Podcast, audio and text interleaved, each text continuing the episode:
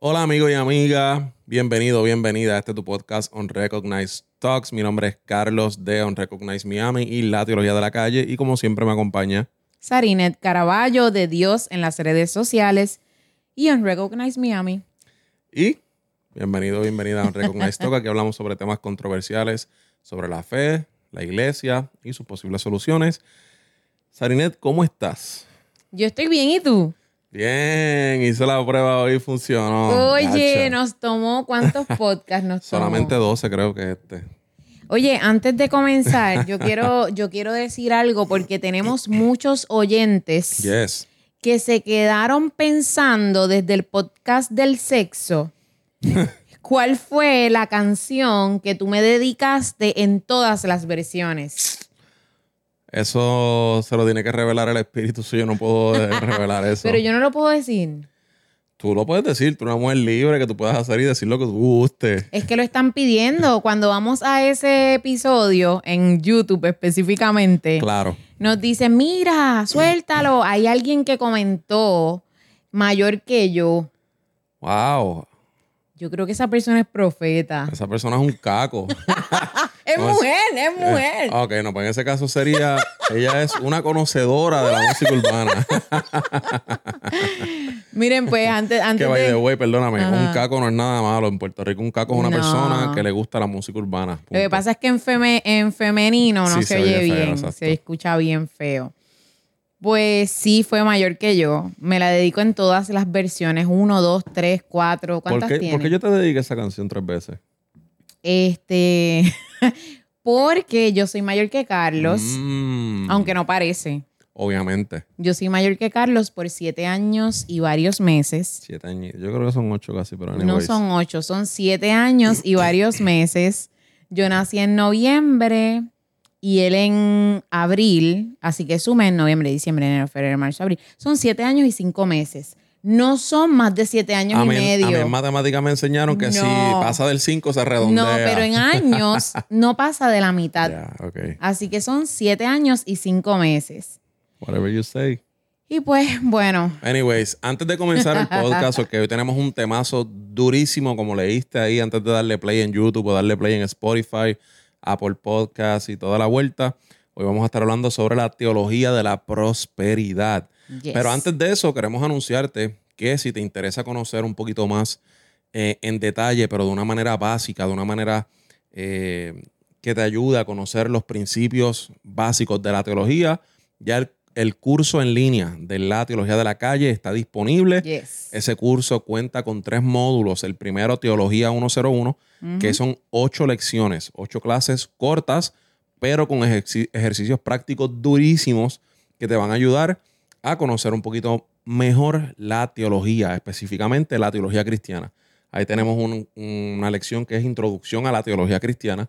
Tenemos un- una lección que es Introducción al Antiguo Testamento, al Nuevo Testamento, a la soteriología. Carlos, ¿qué es eso? Esa es la doctrina que estudia la salvación, cómo Dios ejerce la salvación en el ser humano, etc.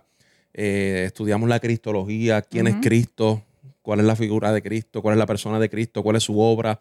Eh, hablamos sobre escatología, el estudio de los tiempos finales. Hablamos sobre muchísimas cosas, ocho lecciones súper interesantes.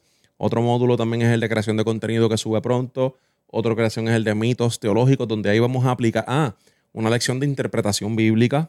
Así es. So, ahí en mitos teológicos vamos a poner en práctica lo que aprendimos en interpretación bíblica. So, este curso está súper interesante.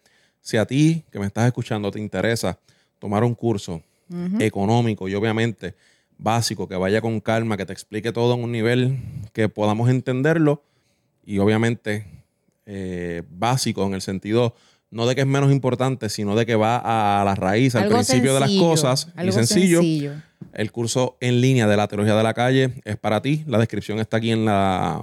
El link, perdón, está en la descripción aquí de YouTube y de Spotify. Así que Quiero aportar algo de eso también y es Claro. que a lo mejor tú nos estás escuchando de un país como Argentina, este, México. Centroamérica, México, Venezuela, en donde no tienes recursos económicos para comprar el curso. El curso está eh, ¿verdad? En dólares americanos y sabemos que hay personas que no tienen recursos, no hay problema. Tenemos una clase gratis completa de interpretación bíblica que la pusimos en un masterclass justo en nuestra escuela de la teología de la calle. Digo nuestra escuela, ¿verdad? Porque soy parte de ella. Claro. Este, y estoy bien emocionada con este curso que salió. Así que tenemos un masterclass gratis. Y ese masterclass contiene llena blancos, contiene ejercicios de práctica. los ejercicios de práctica están Este, durísimos. los ejercicios de práctica están brutales y con ese masterclass de 45 minutos, tú obtienes lo básico en interpretación bíblica, no tan profundo como dentro del curso, porque en el curso hay una guía que te lleva, lleva paso a paso, qué es lo que tienes que hacer para poder eh, hacer una exégesis de un versículo, un pasaje bíblico, etcétera. Pero si te da las bases eh, para que puedas hacer una interpretación corre- correcta del texto. Así que si no tienes dinero, no hay problema. Tenemos también una lección gratis que está allí en la Escuela de la Teología de la Calle. Enlace en la descripción. Ahora sí, vamos a lo que vinimos. Acabó la cháchara, como decimos en PR. La teología de la prosperidad. Antes de esto, antes del tema, yo quiero dejarles saber algo. Carlos y yo podemos decir, como el apóstol Pablo, que hemos, hemos sabido eh, vivir con mucho y hemos sabido vivir con poco eh, o con nada, literal.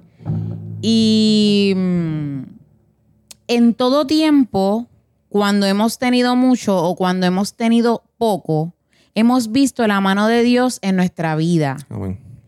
Dicho esto, ahora podemos dar este inicio a este tema, pero sin antes mencionar, quiero mencionar también que en Unrecognized, que es ¿verdad? la iglesia que nosotros fundamos para la gloria del Señor, la comunidad de fe, nosotros no- nos gusta decirle comunidad de fe. Ujú. En, en Unrecognized nosotros no pedimos ofrendas, Exacto. no pedimos diezmos, no pedimos primicias, no hacemos pactos. eh, No pedimos se- semilla. eh, no pedimos semilla, no pedimos que siembren, nada de eso. Y yo creo que a través de este podcast ustedes van a comprender el por qué. Obviamente le hablo de nosotros sin criticar al que pide ofrendas claro. de la forma correcta o al que pide diezmos de la forma correcta. Ya tenemos un podcast que se llama Diezmos, Ofrendas y Primicias. Así que nosotros no vamos a entrar en detalles de si el diezmo está bien, la primicia está bien, las ofrendas, etcétera, porque eso ya está en un episodio. Que Si no lo has visto, está espectacular, necesitas irlo a ver. Aquí te vamos a dejar la tarjetita para que cuando terminemos aquí vuelvas al minuto 8 o 9 que estamos y le des ahí y vayas para ese. Y vuelvas para acá. So, teología de la prosperidad. Este tema, es, ¿verdad? Siempre trae controversia, especialmente por, por la sociedad en la que vivimos. Y cuando digo sociedad, no me refiero solamente a Estados Unidos y Puerto Rico, me refiero a, a- a este occidente um, o este cristianismo occidental que vivimos, eh, que está permeado básicamente por um, la cultura capitalista, ¿verdad? O por, el, por el sistema capitalista. Y, ¿verdad? Cuando digo capitalista, no quiero que se asusten, no quiero que digan, ah, Carlos y Sari son socialistas, o son comunistas, o son no sé qué cuento. No, simplemente estamos diciendo, ¿verdad? Que el mundo en que nos rodea, en Estados Unidos, Puerto Rico y en el mundo occidental, entiendas Europa, etcétera, um, el cristianismo se ha visto influenciado por la cultura o el, vuelvo y digo cultura, por el sistema, perdón, predominante económico, que es el sistema capitalista. El sistema capitalista, uno, obviamente, donde requiere capital y donde la, la posesión de ah, bienes privados y de desarrollar y crecer sin límite, etcétera, pues es, es una realidad y es lo que se enseña, es lo que muchas veces se aspira. Las personas cuando se mueven a un sistema capitalista entienden que aquí van a trabajar y que lo que se van a ganar es de ellos y pueden seguir invirtiendo y creciendo, etcétera, no como otros sistemas económicos como el socialismo, etcétera, que las ganancias se dividen y todo el mundo se supone que se comparta las cosas de manera equitativa. Que no ocurra son otros 20 pesos. So, anyways, teología de la prosperidad, Sari, cuéntame un poco. Mira, voy a comenzar Por- hablando Ajá. de. Voy de lleno a un versículo que utilizan mucho El saque. eh, pastores, líderes, etcétera, sin tomar en cuenta que esto es un saludo. so ya del saque. Wow. Lo que quiero dejarte saber es que si hacemos una exégesis completa de este texto, esto no significa que esta persona te está diciendo yo quiero que tú seas prosperado. Esto es un saludo de una carta. En la tercera carta a Juan, o la tercera carta de Juan, tercera de Juan 1.2, en la Reina Valera, dice así, amado, yo deseo que tú seas prosperado en todas las cosas y que tengas salud, así como prospera tu alma. Mm. Cuando hacemos una exégesis adecuada de esto, nos damos cuenta que esto es un saludo. Esto no tiene que ver nada con que eso lo vamos a aplicar a hoy en día. No tiene que ver con que yo le diga a Carlos en un saludo, oye Carlos, yo deseo que tú seas prosperado. Porque yo le puedo decir a Carlos, yo deseo que tú seas prosperado. Que te vaya bien. Pero eso no significa que esto es un mandato de Dios como muchas personas hacen creer. Esto no está prometiendo riqueza material ni está vinculado a una prosperidad económica, porque esto es un saludo. Carlos, háblanos más de eso, de, de Tercera de Juan 1.2, porque yo no sé si lo expliqué bien en un ratito, pero yo he escuchado a tantas personas agarrando este versículo Y pum, vamos a ponerlo ahí y pues Dios desea que tú seas, seas prosperado porque eso está Claro. escrito en la Biblia. Mira, la realidad es que muchas veces cometemos el error de que de un solo texto bíblico, sin hacer un ejercicio completo de interpretación bíblica, de, de- de dejar que la Biblia nos diga a nosotros y Dios nos diga a nosotros lo que dice el texto. Muchas veces tomamos un solo versículo bíblico y nosotros le decimos al texto lo que queremos que el texto diga y hacemos doctrinas completas y hacemos o sea, eh, dogmas completos y hacemos denominaciones completas, congregaciones enteras basadas en la interpretación muchas veces literal o literalista de un solo versículo. Ese puede ser el caso de este versículo que estás comentando en, en tercera de. Juan, ¿verdad? O primera de Juan. Tercera de Juan. Tercera de Juan 1.2, um, donde está hablando, obviamente, el autor de la carta de Juan, diciéndole, yo deseo que seas prosperado, etcétera. Obviamente, si siguen leyendo y demás, se van a dar cuenta de lo que está pasando en la carta y a lo que Juan o el autor de la carta de Juan, etcétera, el autor de la carta, les quiere decir. Y estas cartas muchas veces iban dirigidas a comunidades, especialmente las cartas de Juan que se escriben tan tarde en el primer siglo, a comunidades que están pasando muchas veces persecución, que están enfrentando despojos. ¿verdad? Que, que el imperio, el sistema al que el cristianismo le estaba diciendo, tú dices que tú eres Señor, tú dices que tú eres César, que tú eres el rey del mundo conocido, pero nosotros tenemos el verdadero Kyrios, tenemos el verdadero Señor, que no es el César. So, ese imperio que decía que tenían el César, el, el- el- el emperador, el gobernante, el rey, Ujú. la divinidad del mundo, empezó a perseguir, ¿verdad? Empezó a, a meterle presión a los cristianos y muchas veces, en muchas de estas cartas, como es el caso de primera, segunda y tercera de Juan, está hablando de esas comunidades, comunidades que están enfrentando, perdón, a persecución, angustias, eh, despojos injustos de sus propiedades, de sus cosas. Am, y Juan está diciendo, mano, dentro de estas situaciones que estamos pasando y las cosas que se debaten en la carta de Juan sobre el amor al prójimo, sobre no negarle la entrada a la gente en la iglesia, etcétera, Juan le está diciendo, mano, yo deseo que, que estés bien, que dentro de estas situaciones, bro. Es un deseo de bienestar. Exacto. Es- espero que, que, mano, que la persecución o que todo lo que está pasando no te esté azotando tan fuerte, mano. Que sea lo que sea que esté pasando, yo deseo, mano, que, que Dios te bendiga. Que puedas ser prosperado, que puedas crecer, que puedas, mano, permanecer firme en la fe, que puedas permanecer firme en el camino, que puedas permanecer firme en la enseñanza de los apóstoles, etcétera. Eso cuando lo vemos de esa manera, pues tú dices, ah, diantre, espérate. Pues ahí entonces el mensaje cambia de manera completa. Así no es lo mismo. no estamos hablando de la misma prosperidad ni vuelta. Que eso es otro tema, ¿verdad? De dónde surge la teología de la prosperidad, etcétera. Basado en esto, podemos llegar a decir que no estamos, o sea, no estamos diciendo con esto que Dios no desea que tú vivas bien. No estamos diciendo con esto que Dios no desea que tú seas próspero o Claro. no estamos diciendo con esto que Dios no desea tu bienestar.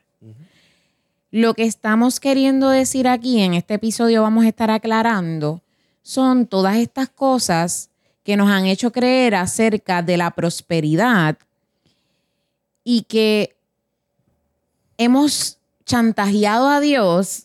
Por así decirlo, con estas creencias que nos han inculcado desde jóvenes, a veces con la mejor de las intenciones, Claro.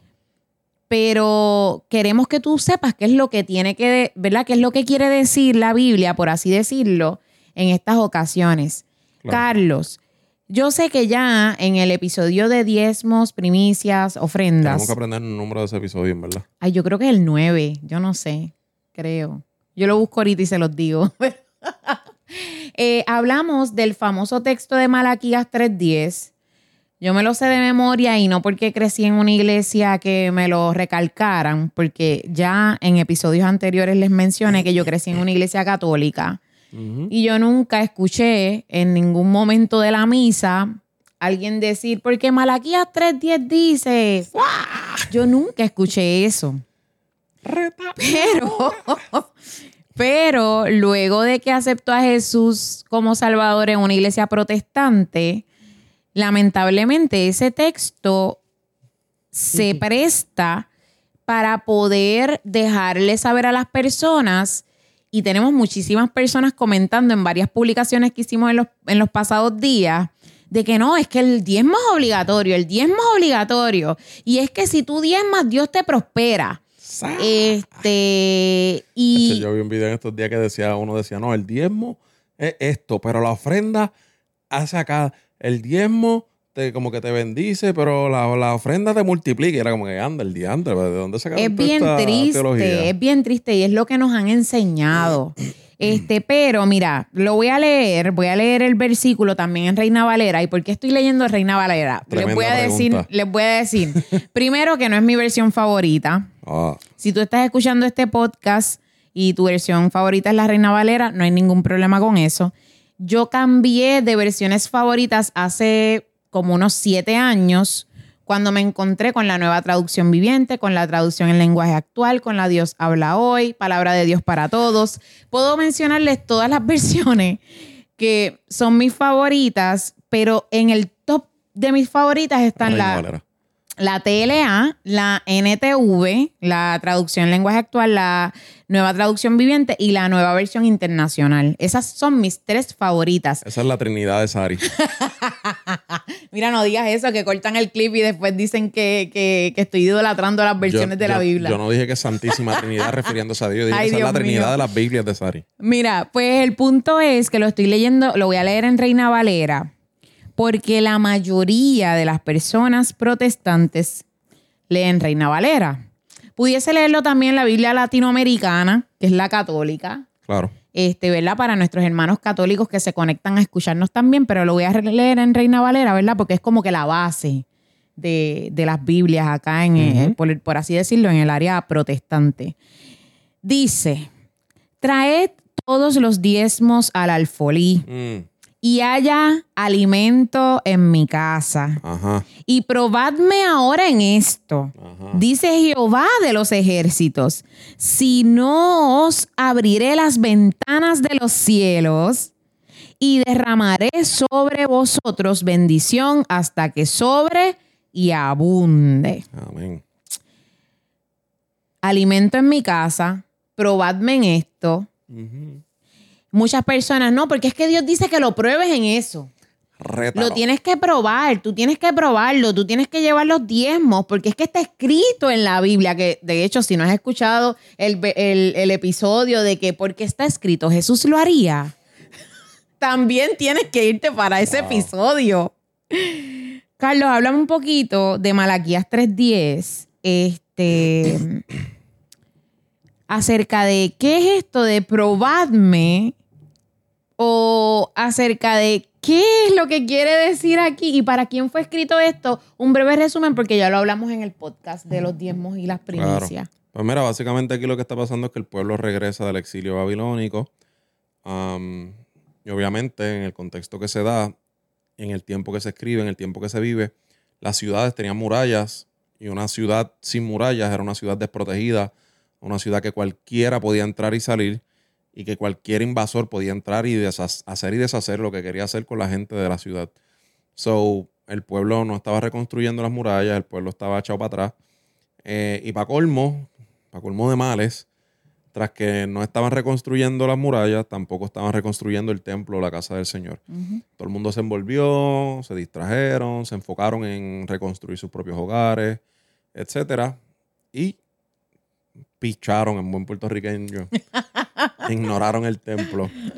y Dios le está diciendo, hey, este, todo el mundo aquí tiene casas bonitas y toda la vuelta, pero se olvidaron del templo, que obviamente en la teología del Antiguo Testamento y en la teología de los judíos, el templo es donde habitaba la presencia de Dios. O sea, Dios no era omnipresente ni omnisciente que estaba en todos lados. No, Dios estaba en el templo. En el templo. Esa era su casa, como yo estoy en la mía aquí ahora y no puedo estar en otro sitio. Estoy aquí. Que eso pues, puede ser otro tema de otro podcast porque hay muchísimas personas que hoy piensan todavía lo mismo. Exacto, pues eso es tremendo tema para otro podcast. La cuestión es que Dios estaba ahí en el templo y esa era su casa según la teología de los judíos y de, de, de la teología del templo, etcétera. So, Dios les está diciendo, hey, este, todo el mundo tiene su casa y donde dormir y toda la vuelta, pero no los veo bregando en la mía. No los veo trabajando en la mía. So, ¿qué van a hacer? Están a lo loco. No están, los sacrificios que están presentando son unas porquerías. Los tiempos que están presentando son una porquería, etcétera. So, tienen que ponerse para lo suyo. Tienen que hacer las cosas como está escrito en la ley. Ta, ta, ta, ta, ta, ta, ta, ta, Y ahí entonces viene el reclamo del Señor um, diciéndole, uh, mano, pruébenme ahora en esto vamos a, préstame el teléfono, ah, vamos a, a, hacer lo que, lo que se supone y pruébenme si no es verdad que si traen todas las cosas aquí al templo, pues yo voy a bendecirlos y voy a, a derramar bendición hasta que hasta que sobreabunde. Hasta que sobre y abunde. Hasta que se cansen. Mira, y en lo que tú buscas ahí, lo que estás buscando, este texto, eh, Unrecognized Friends, que nos estás escuchando, tiene que ver con la provisión de alimento. No tiene que ver con una provisión financiera. Y por eso es bien importante que nosotros podamos comprender la Biblia mejor y no necesariamente como se nos enseñó a leerla de forma literal. Porque cuando venimos y agarramos la Biblia y la leemos de forma literal, lo que estamos haciendo es una distorsión literalmente de nuestra fe. Y según cómo nosotros interpretamos la Biblia y según cómo nosotros tenemos una relación con Dios, asimismo va a ser la relación que nosotros tengamos con los demás seres humanos, con mi familia, con mi esposo, con mi esposa, con mis hijos, con mis amigos, con las personas que se congregan en la comunidad de fe a donde yo voy. Y asimismo, como líderes, vamos a hacer en nuestras comunidades de fe.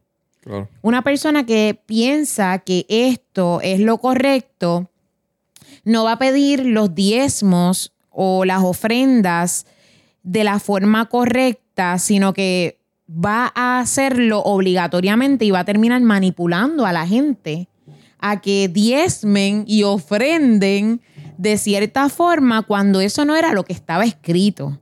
O sea, Carlos, cuéntanos, ¿qué era lo que nos ibas a contar de lo que estabas buscando en el celular? Estaba leyendo a Malaquías porque de momento yo dije, espérate, no estaré hablando de otro profeta. No. Que básicamente era como que la misma situación, pero sí.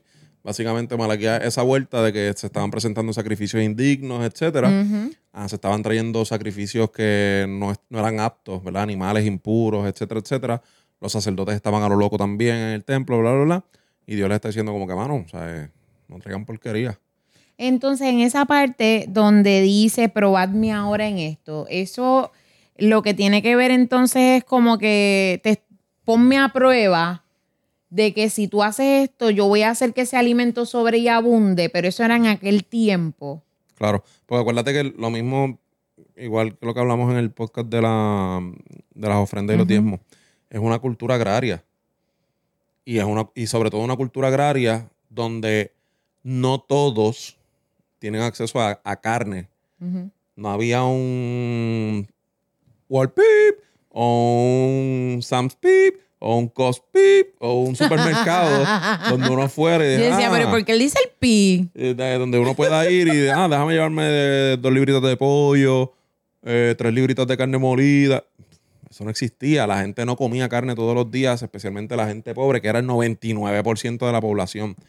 Um, so, las veces que tú conseguías carne y tenías el cordero más, o sea, si tenías dos corderos, le tenías que dar el, el mejor a Dios, el que no estuviera enfermo, que no estuviera tuerto, no estuviera cojo, no estuviera eh, con moquillo, ¿entiendes? Entonces la gente decía, ah, no, pues yo le doy este a Dios, que es el que está todo fastidiado, lo cual la ley no, la ley te decía explícitamente que eso es lo que no debes hacer, y me quedo con el, con el animalito saludable, y ese entonces sí lo alimentamos para después sacrificarlo y que podamos comer carne saludable, y Dios le está diciendo, no, espérate, espérate, no, no, no.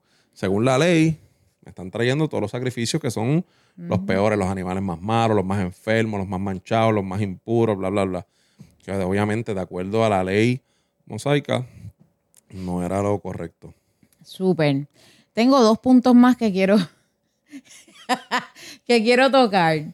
Hay dos versículos más. No, no son dos versículos. Hay un versículo más y hay algo que muchas personas dicen acerca de Jesús que los lleva entonces a seguir con esta, con esta conversación de la prosperidad Claro. y a tergiversar las cosas. Mira, este versículo también lo utilizan mucho. Y Sí. esta, y esta es la nueva versión internacional. Te di una de mis favoritas para que no estés escuchando todo el tiempo la valera. Filipenses 4:19 dice, Wow. mi Dios les proveerá a todas sus necesidades conforme a sus gloriosas riquezas en Cristo. Amén. Y muchas veces esto se utiliza eh, ¿verdad? en la teología de la prosperidad al enfocarse de que proveerá todas sus necesidades. Y entonces lo utilizan como que este, cuando tú llegas a Cristo, Él va a proveer todas tus- sus necesidades. O sea, Él, Él te lo va a proveer todo. Y tú vas a ser próspero, tú no vas a pasar ningún tiempo difícil, tú no vas a pasar necesidad, etcétera, etcétera, etcétera. Antes de, de escuchar la, lo que Carlos va va a aportar acerca de esto, yo quiero hacerte una pregunta para que tú analices esto. ¿Qué vamos a hacer con ese versículo si se lo, presentamos a una comunidad en África que no tiene que comer? Cuando le digamos, mira, es que Dios, cuando tú llegas y aceptas a Jesús como Salvador, tú sabes que Dios te va a proveer todo. Y esa gente pasa a veces días y no, no come. A veces lo que tienen para tomar es agua sucia, que, que, eso da lástima ver cómo está esa agua. ¿Qué hacemos con este versículo bíblico si en realidad Dios este, va a prosperar a uno de tal forma que nunca uno vaya a pasar necesidad? Con personas en países como Venezuela, que, ay, me da mucho sentimiento, que ponen su fe en Jesús y no tienen, no pueden comprar comida. Porque a lo mejor un, un canto de carne, un arroz, lo tienen a unos precios tan exorbitantes que nunca pueden llegar a comer bien y pasan tanta necesidad. Y tienen su fe y su confianza puesta en Jesús. ¿Qué hacemos con esto? Carlos, ¿qué hacemos con este versículo? Nada, lo que hay que hacer con él es Ay, interpretarlo Dios como Dios manda. Am, obviamente, cuando Pablo está hablando aquí de, de la prosperidad y de que estén bien y qué sé yo qué más, hay que acordarse que Pablo está escribiendo esta vuelta desde la cárcel. ¿Sabes? Filipenses se conoce como la carta del gozo. Irónicamente, Pablo la está escribiendo en un calabozo apestoso lleno de ratas, porque las cárceles no eran como ahora también, a un calabozo ya amarrado, escribiendo probablemente en la oscuridad, como puede, y le está dejando saber desde su situación tan incómoda, tan precaria, pasando hambre, frío, en condiciones insalubres, asquerosas. Hey, gócense en el Señor. Yo he sabido tener, en ese mismo capítulo 4, Pablo dice, yo he sabido tener mucho, he sabido tener poco y en todo, mano. Me contento en el Señor. Y de por eso ahí que viene el famoso versículo, todo lo puedo en Cristo que me fortalece. Yes. No es porque vamos a ser millonarios, una vez decimos sí, acepto a Jesús en mi corazón y boom, la cuenta ahora está, la cuenta banco ahora está explotada. No, que ahora en Cristo, no importa la situación, estando en una cárcel, estando en un palacio, am, el Señor nos ha llamado a hacer algo y hay que servir, hay que trabajar, hay que, hay que honrar am, es- ese llamado que el Señor ha hecho en nuestras vidas este, y dar gracias por, por la salvación tan grande y la misericordia tan grande que Dios ha tenido con nosotros y tener un gozo que ninguna situación en esta vida nos los puede quitar. Obviamente eso es difícil cuando tú pasas situaciones, eh, situaciones difíciles, cuando pasamos situaciones económicas donde eh, tienes la renta atrasada, el carro atrasado, no hay compra, este, estás pillado, el mantenimiento del carro ¿sabes? ¿Me entiendes? En esos momentos es como que, mano, todo lo puedo en Cristo que me fortalece. Tengo, brutal, no tengo. Me sigo gozando en el Señor porque nuestra confianza está puesta en Cristo. Obviamente, la teología de la prosperidad se aprovecha de estos textos para una narrativa. Irónicamente, dentro de la teología de la prosperidad, casi siempre lo que prosperan son los mismos. Son los mismos líderes, con unas mismas características o un mismo estereotipo, etcétera. Mientras que la feligresía se mantiene más o menos en un mismo nivel, siempre atadas a esa promesa de que si yo doy, si yo hago, pues entonces Dios me va a bendecir porque Dios está atado a este dinero, a esta ofrenda, a esta semilla. y eso no es real. Am, Mira, me encanta porque ahora te voy a mandar para otro podcast. Si tú no has visto el episodio de manipulación religiosa, madre, no falla una. necesitas escucharlo. Y mencionamos todo esto porque a lo mejor tú eres nuevo, llegaste aquí, estás escuchándonos por primera vez y no sabes qué otros temas tenemos. Ese de manipulación religiosa está espectacular porque habla de cómo la mayor parte de las manipulaciones que ocurren hoy en día en la iglesia lamentablemente están atadas al dinero. Claro. Todo termina en dinero. Este, así que te invito a que lo vayas a ver. Por último, Carlos, yo no sé ni cuánto tiempo llevamos ya hablando. Por ahí producción nos puede decir cuánto tiempo llevamos. Ah, 33 minutos, gracias. Ay, ok. Pues miren, llevamos 33 minutos hablando, pero hay un tema aquí eh, que muchas personas también tergiversan y es que Jesús era rico o venía de una familia rica. Eh, a veces se van por uno que otro canal. Número uno, es el Hijo de Dios, Dios es el dueño del oro y la plata, pues es imposible que Jesús fuese pobre. Sí. No, porque yo no, sé no- Si, no sé si es Pablo que dice que porque aún, porque no escatimó ser igual al Hijo de Dios y se, se humilló hasta lo sumo y aún siendo rico se despojó de su gloria y vino y se tomó forma de siervo y qué sé yo qué más. So, ese texto, Pues por ahí es una de las vías. Y la otra es que ellos supuestamente pues vivieron o vienen de una familia que tenía mucho dinero porque eh, ser ebanista, mucha gente dice carpintero, pero la verdad en, en realidad José era más bien un ebanista. Este, ser ebanista era algo que traía mucho dinero. Entonces, yo quisiera, Carlos, que tú me dejes saber un poquito de esto, pero antes, no sé si tú quieres hablar primero y después yo aporto los versículos bíblicos que desmienten esto. este, cuéntame, ¿qué de esas dos versiones, qué hay, una, podemos hay- hay decir? una tercera, que es que dicen que los regalos que le trajeron los Reyes Magos, Ay, Dios mío. que con ese sí. oro, pues ellos pudieron oro, vivir incienso, cómodos, mirra. etcétera, etcétera. Y que eso valía muchísimo y que por eso le iba a durar por toda la eternidad. Ajá. Y él lo agarró, lo multiplicó y pues, Por ahí para abajo. por ahí va. Bueno, la realidad es que primero lo que hablamos del texto que ah, dice Pablo, creo que es en Colosenses, si no me equivoco, o Filipenses, me perdonan, uno de esos dos textos, donde dice que Jesús, ah, siendo rico, se despojó de su gloria, tomó forma de siervo, etc. Obviamente, am,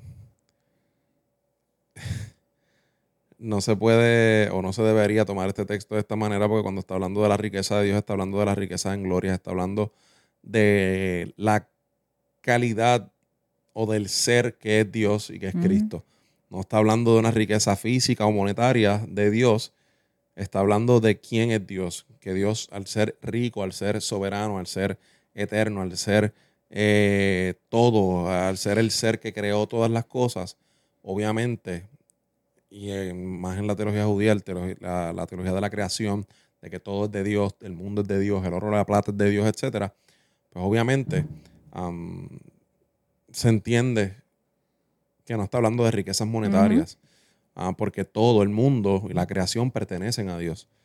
o se está hablando que Jesús se despojó de esa naturaleza divina hasta cierto sentido, se despojó de, ese nivel, de ese ranking y se hizo humano aún siendo Dios. El otro texto que se usa, que tú mencionaste, que se me olvidó ahora mismo, ¿cuál era el otro? ah, este evanista.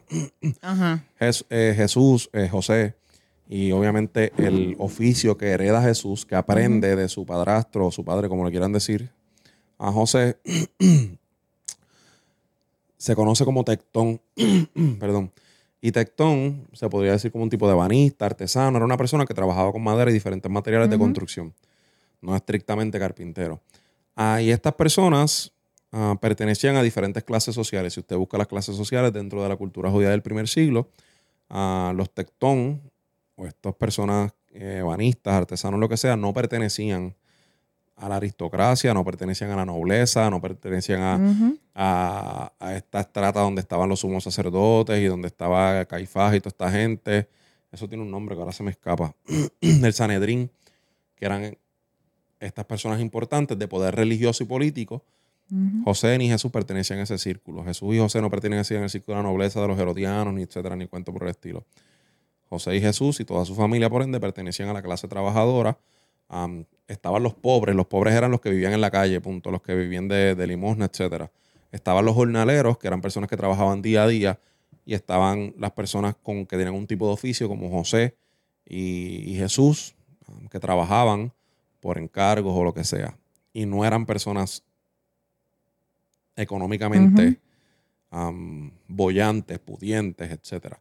Eran personas que trabajaban por el pan nuestro de cada día normal. No, eran, no pertenecían a ninguna clase social alta, ni una jerarquía, ni cosa por el estilo, nada que ver. y lo otro de los Reyes Magos, mano,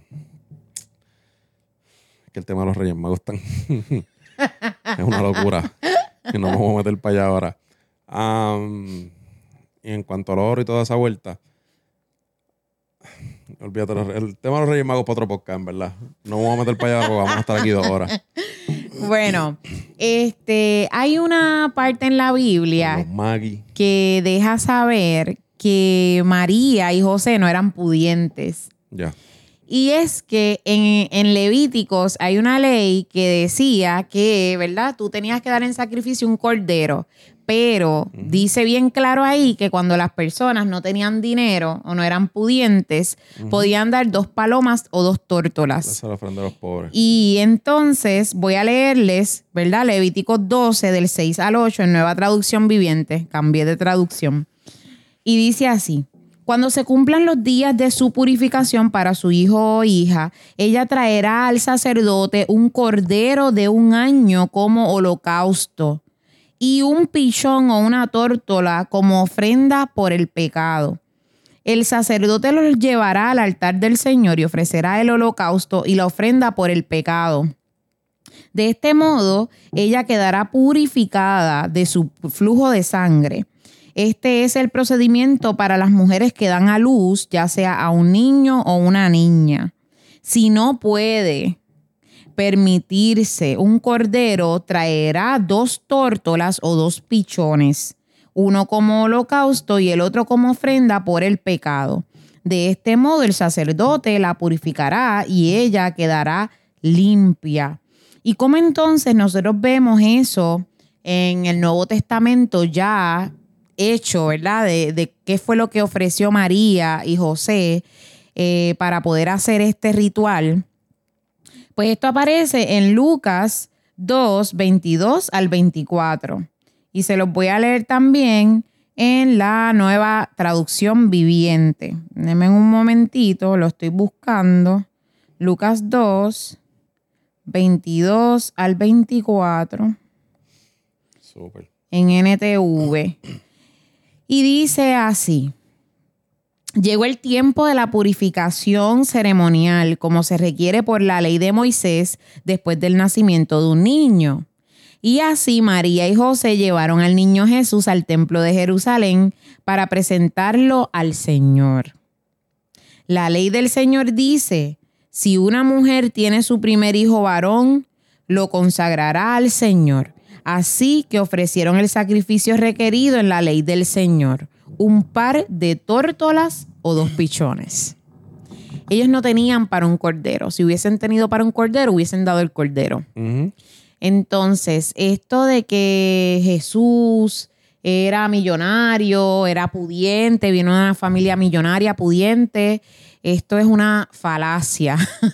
este, pero no quiero terminar este podcast sin darle una perspectiva diferente a esto. Porque hemos estado hablando, ¿verdad?, de cómo la teología de la prosperidad no es prácticamente algo sostenible por la Biblia. Eh, ¿verdad? Son más bien versículos y cosas que han estado tergiversando muchas personas que predican acerca de la teología de la prosperidad para lamentablemente eh, sacarle provecho a, a las personas que creen en ella. Con esto no hemos querido decir que Dios no puede prosperarte. Yo creo, y esto voy a sacar la Biblia de por medio, te voy a hablar de Sarinet Caraballo, yo, lo que yo he vivido y en lo que yo creo basado en mis experiencias de vida. Así que aquí no hay Biblia metida, aquí hay experiencias de vida.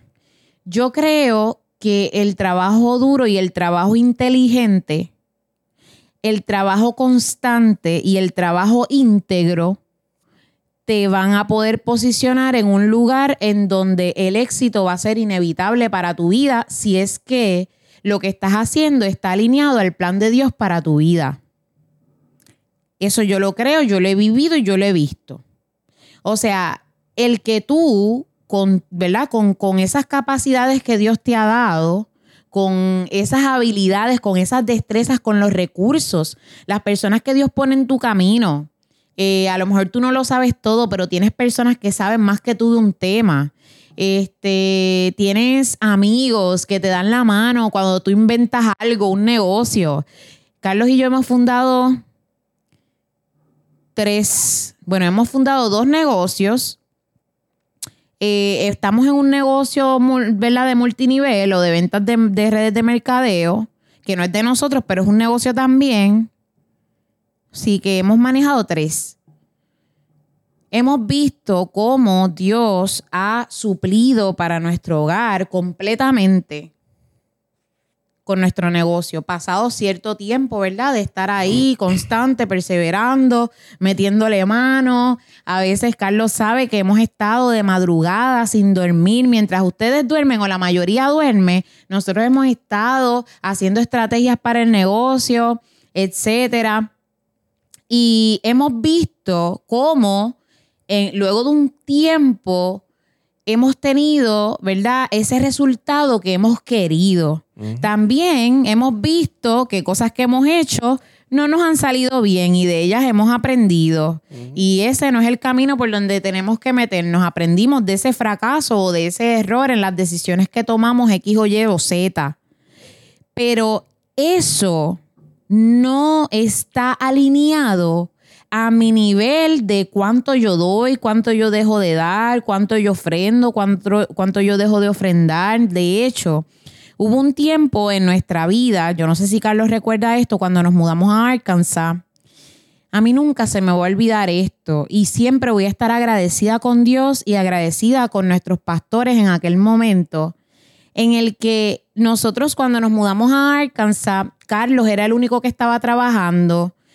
Yo había empezado el negocio. Cuando tú empiezas un negocio, tú estás en negativo los primeros años. Estás invirtiendo, invirtiendo, invirtiendo, invirtiendo. Quiere, quiere decir que lo que Carlos ganaba no nos daba para vivir bien, ¿ok? Este, daba para lo justo. Y muchas veces tuvimos que cortar gustitos, dejar de comprar galletas. La compra se iba solamente en carne, arroz, papa y en las cosas que podíamos comprar. No había para gustitos ni nada de eso. Nosotros desde que llegamos a Arkansas con esta situación que decidimos emprender nuestro negocio, que era lo que Dios nos estaba llamando a hacer, mientras Carlos seguía en su trabajo regular, oh, wow, no podíamos ni ofrendar porque no teníamos dinero. O sea, el dinero que sobraba era para nuestra familia. Y una de las cosas que nos habían enseñado, y digo nos habían porque Carlos y yo somos uno, ¿verdad? Es que hay que diezmar, hay que ofrendar, hay que... Imagínense la situación tan difícil para nosotros llegar a un lugar de que antes en Puerto Rico teníamos dos trabajos que antes en Puerto Rico estábamos prácticamente no bien, wow, bollantes, pero nos daba para lo que nosotros necesitábamos con esos dos trabajos que tuvimos en, ¿verdad? en los últimos años y que nos mudáramos para tener un solo trabajo y emprender un negocio cuando al principio nadie nos conocía, nadie sabía nada de nosotros, etcétera. ¿Qué quiero decirles con esto? Recuerdo una llamada o una cita que nos hicieron nuestros pastores. Nosotros no teníamos para ofrendar dinero, pero ¿qué ofrendábamos? Nuestro tiempo.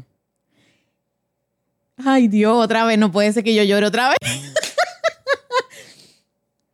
Recuerdo que, wow, nosotros éramos una iglesia portátil o portable, como lo quieras llamar. Hace poco, hace poco acaban de inaugurar el templo. Después de cinco años tienen ya un templo fijo. Pero nosotros éramos una iglesia portátil y recuerdo que nos levantábamos a las seis de la mañana los domingos. Llegábamos a las seis y media para montar a veces eran tres, cuatro, cinco servicios, que iban 400 personas a cada servicio, y estábamos hasta la una y dos de la tarde sirviendo. Y lo hacíamos con un amor, o sea, era como que una pasión, era, era algo tan increíble nosotros levantarnos ese domingo y montar todo eso para poder saber que vidas estaban llegando a los pies de Cristo a través de lo que estábamos haciendo allí.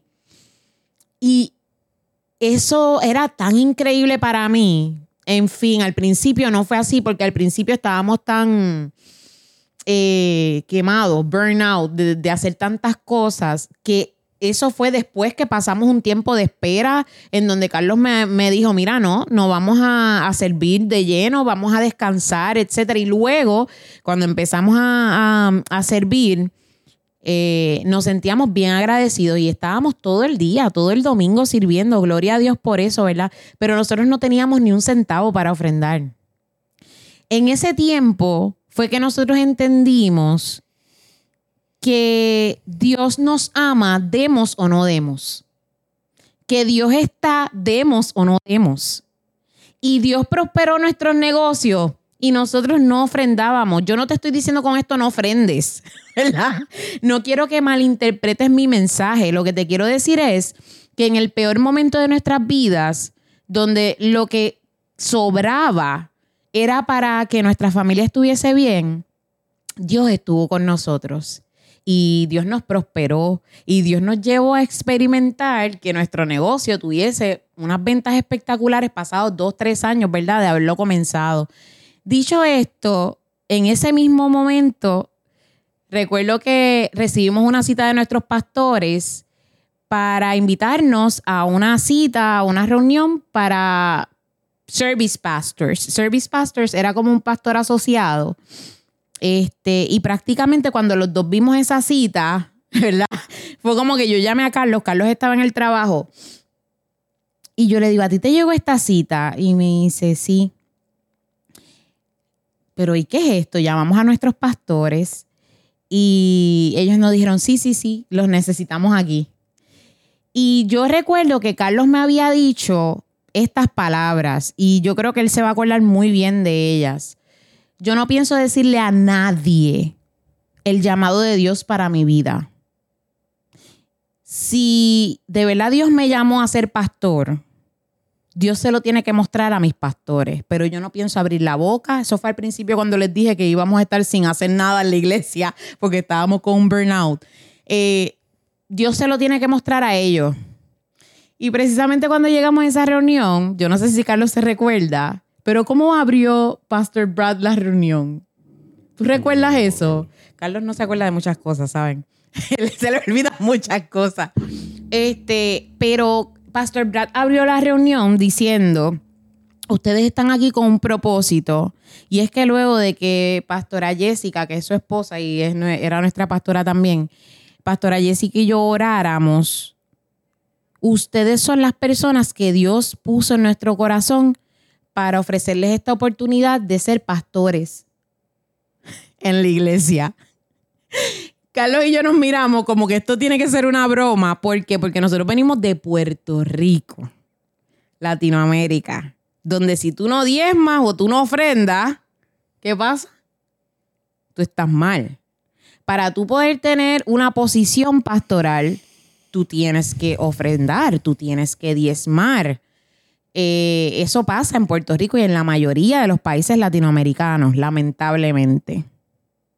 Y digo lamentablemente porque es lamentable que tú no puedas servir porque tú no puedes ofrendar o tú no puedes diezmar o tú no puedes pactar o lo que sea que le pongan. Resumen, dos semanas después aceptamos el reto y fue el preámbulo para lo que nosotros vivimos hoy. Allí bautizamos personas, cientos de personas. Y yo le digo esto y se me entrecorta la voz porque era tan bello. Este, hacíamos bautismos eh, espontáneos, donde si la persona había aceptado a Jesús como Salvador, ahí, ahí mismo, si te querías bautizar, vente, te bautizamos. Fueron cientos de personas y recuerdo que antes de plantar On Recognize, antes de ni siquiera pensar en On Recognize, cuando venimos, vinimos para acá, para Miami, lo más que por lo menos a mí me dolió de mudarnos era la relación que habíamos creado con nuestros amigos en Arkansas y con las personas de la comunidad de fe donde pertenecíamos.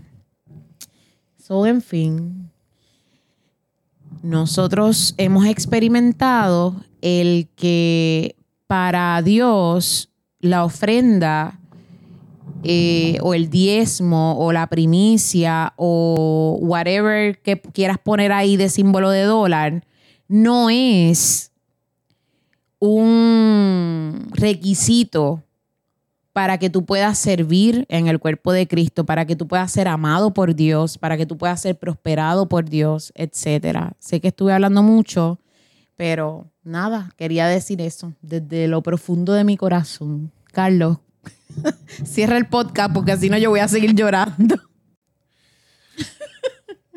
so, bueno, así mismo fue. Una tremenda historia. Um, so, en fin, uh, para resumir y cerrar este podcast que ya llevamos más de cincuenta y pico de minutos.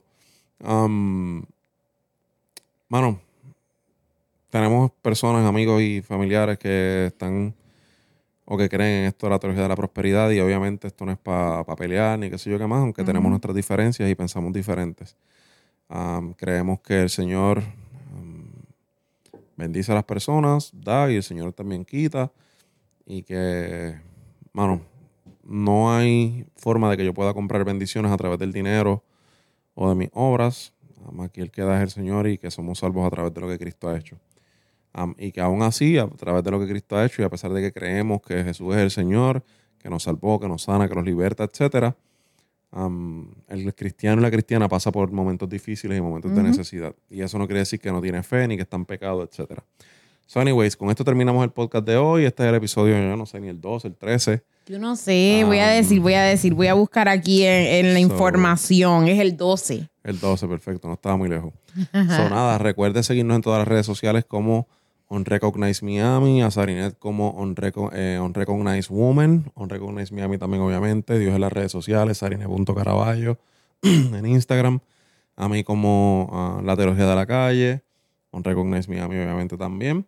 Y si está interesado en el curso de teología, interesada en el curso de teología, aquí le vamos a dejar la descripción a los enlaces para que pase por allá, entre y sea parte de la escuela del curso en línea de la teología de la calle sobre teología básica, interpretación bíblica y creación de contenido. Importante, por favor, ve a Spotify, déjanos unas review. estrellitas por allí, un review. Si esto te parece que está siendo de bendición a tu vida, pues por favor déjanos cinco estrellas. Si es una porquería, pues ponle una estrella. Pero da tu opinión, Claro. déjala allí, porque hay personas que quizás necesitan escuchar esto que nosotros estamos compartiendo. Y estuve buscando información y no hay al momento, mientras yo digo esto, un podcast que sea para hablar de temas controversiales de la iglesia, ni en inglés ni en español. Es raro porque ahora mismo hay como 700 mil podcasts por cada dos personas. Sí, pero todos son para hablar cosas de la iglesia, pero, por ejemplo, me reúno contigo, tú eres pastor como yo, ah, pues vamos a hablar de un tema, pero no son para hablar de temas controversiales, este, de cosas que están pasando que no son las correctas en la iglesia de Jesús. ¿Me entiendes? Es como que nosotros somos la ovejita negra dentro, bueno. dentro de los podcasts ahora mismo, porque no hay un podcast en donde se Hasta sienten, donde sabemos. eh, ¿verdad? Según el research que yo hice, en donde se sienten eh, una familia de pastores, dos pastores o qué sé yo, a conversar temas que critican a la misma iglesia para dar posibles soluciones. So, ¿qué solución hay a esto? Pues mira, interpretar la Biblia. De una. La historia de la iglesia es la Este- historia de la interpretación de las Sagradas Escrituras, así que no hay break. Yes. Bueno, So, nada, será hasta el próximo episodio. Les enviamos un abrazo. Recuerden seguirnos en todas las redes sociales, suscribirse al canal, seguirnos por allá en po- Spotify, Apple Podcasts, Amazon Music, este, todas esas plataformas. Las redes sociales ya se las mencionamos. Será hasta la próxima. Les enviamos un abrazo. Dios les bendiga. bendiciones.